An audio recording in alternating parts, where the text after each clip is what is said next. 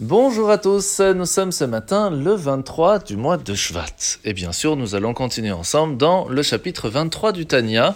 Olan Mourazaken nous a déjà expliqué qu'il y avait vraiment une chose très spéciale qui se passait lorsque nous étudions la Torah, puisque nous allons avoir un lien très spécial avec Dieu, pas seulement de façon, on va dire, générale, mais avec une grande profondeur, parce que nous allons intégrer en nous cette connaissance, cette volonté d'Hachem qu'il attend de nous qu'on s'attache à lui. Et ça, on ne peut le faire en fin de compte que grâce à l'étude, parce que nous allons le comprendre, nous allons le ressentir, ça va faire partie de nous.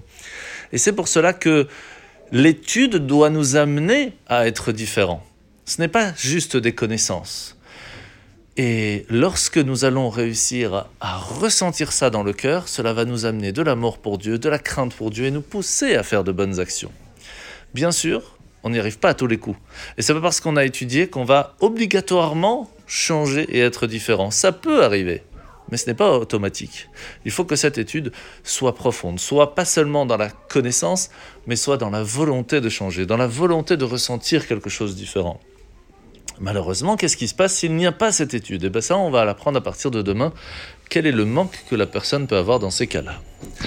Alors la mitzvah de ce matin, c'est la mitzvah positive numéro 98, 98, c'est le fait que de la nourriture ou de la boisson peuvent amener une personne à ne plus être pure pendant un certain moment.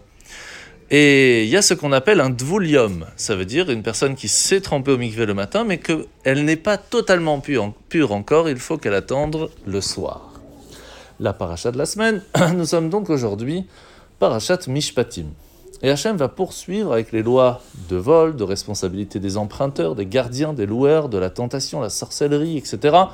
Mais aussi du prêt. Le fait que prêter quelque chose est très important dans le judaïsme, même des fois plus fort encore que la tzedaka classique. Pourquoi? Parce que la tzedaka, la charité, si vous voulez, c'est aider une personne qui est dans le besoin. Et de façon générale, quelqu'un qui n'a pas d'argent. C'est un don qu'on lui fait. Par contre, le prêt, ça peut être même à quelqu'un de riche quelqu'un qui est de la communauté, qui a besoin qu'on lui prête quelque chose, quel que ce soit de l'argent ou un objet, c'est une mitzvah très spéciale parce qu'il n'y a pas de différence entre l'un et l'autre. À ce moment précis, sur ce sujet précis, il a besoin de toi et toi tu es prêt à l'aider.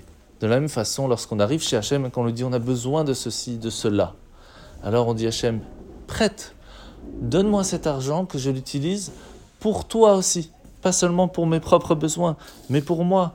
Donne-moi cet argent, cette santé, cette connaissance pour pouvoir réussir à aller dans la vie, à avancer dans la vie, mais aussi pour te faire plaisir, acheter des bonnes choses pour Shabbat, etc.